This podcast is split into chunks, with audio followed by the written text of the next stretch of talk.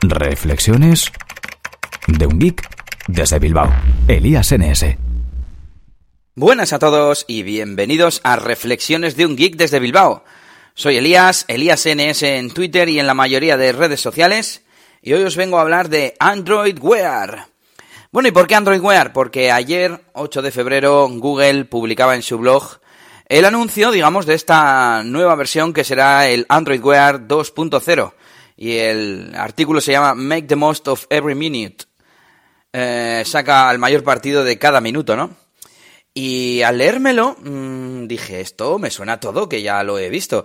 Digo, esto no es todo lo que presentaron en el Google I.O. Así que me acabo de hacer un repaso al artículo que, que hice, que escribí eh, tras el Google I.O. acerca de Android Wear 2.0 y hay muy poquitas novedades, pero bueno, algunas interesantes. No obstante, lo vamos a repasar rápidamente. Y la primera novedad es acerca de los watch faces, de las carátulas de reloj, que ahora van a tener esas eh, complications, que la llaman en inglés. Yo prefiero decir widgets o bloquecitos o como lo queráis llamar eh, con información procedente de otras aplicaciones, como por ejemplo la bolsa, el calendario, eh, tu aplicación de, de, conteo de calorías, de calorías, etcétera. El siguiente tema o la siguiente funcionalidad que se ha visto mejorada ha sido la mensajería. Ahora dicen que la escritura a mano ha mejorado un montón, que vamos a poder escribir con el teclado. Un momento, la escritura a mano no estoy seguro de si estaba antes ahora mismo os lo confirmo, y eh, han incorporado o van a incorporar la funcionalidad que tiene Google Inbox llamada Smart Reply. Es decir, ya sabéis, a través de Machine Learning, inteligencia artificial, van a ofrecerte tres posibles respuestas en función del texto que te haya puesto tu interlocutor. Y la verdad es que, al menos en Google Inbox, funciona bastante bien. No lo uso porque no suelo contestar ni siquiera desde el, desde el móvil, pero, pero las suelo mirar y, tienen bastante sentido siempre. Eh, ¿Qué más, qué más, qué más, qué más? Eh, ahora el tema del ejercicio. Dicen por aquí que ahora el propio reloj, la propia aplicación de Google Fit en el reloj, será capaz de reconocer la actividad que hemos realizado. Esto en el móvil ya está funcionando, tú te pegas una carrera, a mí me pasa cuando voy al metro corriendo y me detecta que he estado tres minutos eh, corriendo, ¿no? Pues a partir de ahora el teléfono lo, lo va a hacer también y además eh, ponen un montón de deportes, vamos a ver que lo lea yo en el post oficial, os lo dejaré también, tanto mi entrada del Google I.O. como este nuevo post en, la descripción del podcast. Vamos a ver.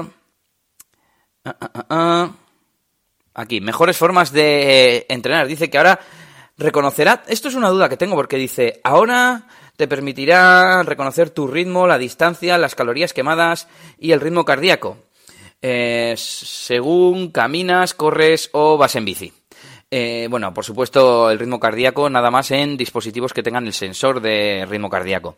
Pero actualmente estos, estos datos ya aparecen en Google Fit. No sé si es que... Mm, no sé, a ver. Dice Google Fit, the pre-installed fitness app on most Android Wear watches now lets you... No, no, no especifica. Dice que también permite medir eh, levantamiento, repeticiones de levantamiento de peso, eh, flexiones, em, eh, sentadillas y alguna cosa más. Em, pero los otros datos, que yo sepa, ya los puede medir. Así que no sé si es que hay alguno nuevo, pero yo juraría que muchos de esos datos ya, ya se están midiendo. Si queréis que haga una prueba y os diga exactamente qué es lo que cambia, eh, me decís y lo hago, ya sea por Twitter o a través de mi nueva página web de la que os voy a hablar al final de este episodio. Bueno, ¿qué más tenemos por aquí eh, que te reconoce la actividad? Como decíamos, otra, eh, que se ha mejorado la API de Google Fit y que ahora se van a poder intercambiar más tipo de datos con otras aplicaciones y que se ha mejorado la escucha de música mientras estamos eh, haciendo ejercicio, pues sin el teléfono.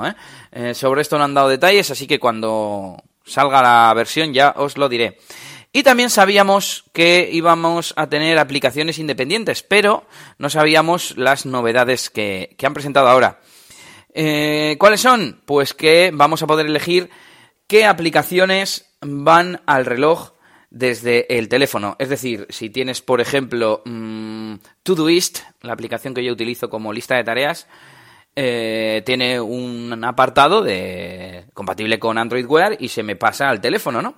Pues podremos elegir que no pase al teléfono si esa aplicación no le damos utilidad en al teléfono no, que nos pase al reloj. Ya sabéis que en estos podcasts hablando del smartwatch y del smartphone muchas veces se intercambian el nombre. Se intercambia el nombre de cada uno.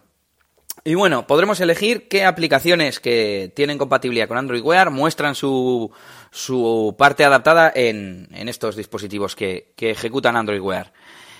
Me estoy dando muchas vueltas, pero ya me entendéis. ¿Qué más? Vamos a poder descargar aplicaciones directamente desde el reloj a través de una nueva versión de Play Store que, tendrá Android Wear. Así que, mm, bueno, mm, esto, esto lo veo menos útil. Lo anterior sí que me gusta porque yo hay muchas aplicaciones mm, que, bueno, me imagino que me ralentizan un poco el reloj. También que a la hora de abrir el lanzador de aplicaciones, pues la lista se hace más larga y tengo hay muchas aplicaciones que no utilizo nunca y es absurdo. Pero yo creo que no voy a instalar aplicaciones desde, desde el reloj, al menos en, en condiciones normales, ¿no? En el día a día. Bueno, más novedades. Eh, Google Assistant llega también a Android Wear. Yo creo que de esto no se había hablado, al menos yo en mi artículo no lo había mencionado, y no me suena de verlo en las presentaciones de Google I.O. Así que ya sabéis que a partir de ahora todos los comandos de Google Assistant, que ya sabéis que lo podéis probar en Google Halo, el, el programa nuevo de mensajería de Google, estarán disponibles también en Android Wear y, por supuesto, a través de, voz, ¿eh? cómodamente, si no nos da vergüenza por estar en la calle o así. Y nada, por último, la presentación, bueno, presentación o anuncio de dos nuevos relojes de la marca LG que serán los primeros en traer Android Wear 2.0. Eh, una de las novedades es que ambos tienen una corona rotatoria. Yo tengo ahora mismo el Motorola Moto 360 de segunda generación. Y es un simple botón lo que trae este modelo, un botón pulsable, sí que tiene pulsación larga, etcétera, pero los nuevos relojes tienen una corona que gira, como en los relojes tradicionales, y como en el eh, Apple Watch. Esta corona nos permite movernos eh, a través de nuestro eh, stream de noticias, de nuestro listado de notificaciones, vamos. Y mm, tendremos dos modelos, el LG, LG Watch Style y el LG Watch Sport. El Style es algo más caro, con mejores acabados, pero el otro pues es más barato y no me he apuntado nada más que, eh, que señalar, pero bueno, en, en el post que os dejo lo podéis ver todo. Y bueno, como os comentaba, tengo en marcha una página web, voy a grabar un nuevo podcast, además de este, pero está todo muy en pañales. Lo que sí he hecho ha sido abrir ya la web porque tenía el dominio desde hace un montón de tiempo y he dicho, mira, voy a empezar, voy a poner una portada, resumen, voy a empezar a programar cosas porque si no, no voy a avanzar nunca. Así que podéis entrar a eliasgomez.pro, lo único que veréis será una pequeña explicación, resumen de quién soy yo, lo que me gusta, a qué me dedico y un formulario de contacto. Siempre que queráis podéis dejarme feedback a través de el formulario de contacto, ya sabéis, eliasgomez.pro y espero que más pronto que tarde eh, podamos eh, tener ahí el nuevo podcast, incluso iré pasando poco a poco los episodios de este podcast, aunque ya van ciento y pico y me tiraré mi rato. Y, bueno, pues esa es un poco la noticia. De momento no hay mucho que ver, pero que sepáis que lo iré, lo iré mejorando, iré metiendo contenido y espero poder empezar a escribir artículos, tutoriales y demás. Eh, lo que escribo en eliasns.es, en mi blog de Tumblr, digamos, pues a partir de ahora lo escribiré ahí. Iré trasladando también artículos mmm, tanto de ese blog de Tumblr como de otros sitios que tengo por ahí, los iré concentrando en esta nueva página web. Así que ya sabéis, eliasgomez.pro. Y bueno, espero vuestro feedback también en Twitter, ElíasNS, en Evox y donde más me podéis escribir. Bueno, en cualquier red social que busquéis Elías Gómez Sainz o ElíasNS, por ahí andaré. Así que nos vemos y hasta la próxima. Agur, agur. Esto ha sido todo por este capítulo. Pronto, Elías tendrá más cosas de las que hablaros en Reflexiones de un Geek desde Bilbao. Hasta la próxima. Y recuerda que puedes buscar a Elías Gómez en Google Plus o en Twitter, arroba ElíasNS.